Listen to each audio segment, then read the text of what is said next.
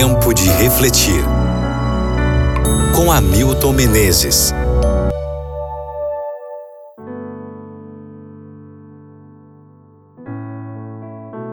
Filipenses capítulo 4, versículo 4. Alegrem-se sempre no Senhor. Novamente direi: alegrem-se.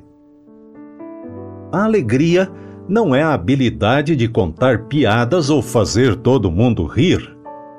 Também não é apenas uma reação do que acontece conosco quando tudo vai bem, temos sucesso ou quando estamos diante da perspectiva de ter o que desejamos.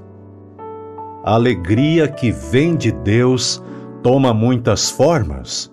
Pode ser um sentimento de paz, na certeza de que tudo está nas mãos dele ou se manifesta quando um amigo diz: Me lembrei de você e liguei. Será que nos esquecemos das referências bíblicas que falam de alegria e regozijo? As figuras de linguagem que Jesus usou para falar do reino ou de seus milagres eram uma demonstração daquilo que ele disse, para que a alegria de vocês seja completa. João 15, versículo 11. Ele falou do céu como se fosse um banquete ou uma festa. Lucas 14, versículo 15. O pastor se alegrou com a ovelha que foi achada. Lucas 15, versículo 5. A multidão se alegrou quando foi curada a mulher que estava enferma havia 18 anos. Lucas 13, versículo 13. As crianças se alegraram quando Jesus se deteve para abençoá-las. O leproso que voltou para agradecer, Lucas 17, 15. E os discípulos que depois da ressurreição estavam alegres. Certa vez, um pequeno grupo de estudos da Bíblia chegou justamente ao texto de Gálatas 5, sobre os frutos do Espírito: amor, alegria, paz, etc., todos relacionados com a experiência pessoal.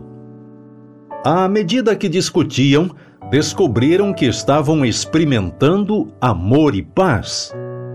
Muitos admitiam a necessidade de ser mais pacientes. Se eu estivesse presente, teria reconhecido isso.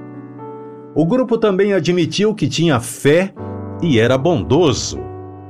Reconheceu sua necessidade de mansidão e domínio próprio.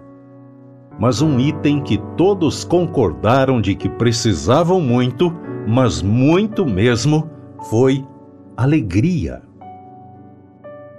O amor difundido por Cristo por todo o ser é um poder vitalizante implanta no coração uma alegria que coisa alguma terrestre pode destruir.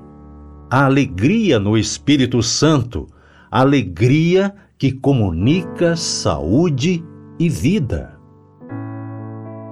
Podemos repetir como salmista: Então a nossa boca se encheu de riso e a nossa língua de cantos de alegria. Salmo 126, versículo 2. Pratique isso no dia de hoje e ore comigo agora. Ah, Senhor, enche meu coração de alegria, de felicidade, de disposição, mesmo que muitas vezes essa alegria venha marcada com algumas lágrimas. Eu te peço, Pai, em nome de Jesus. Amém.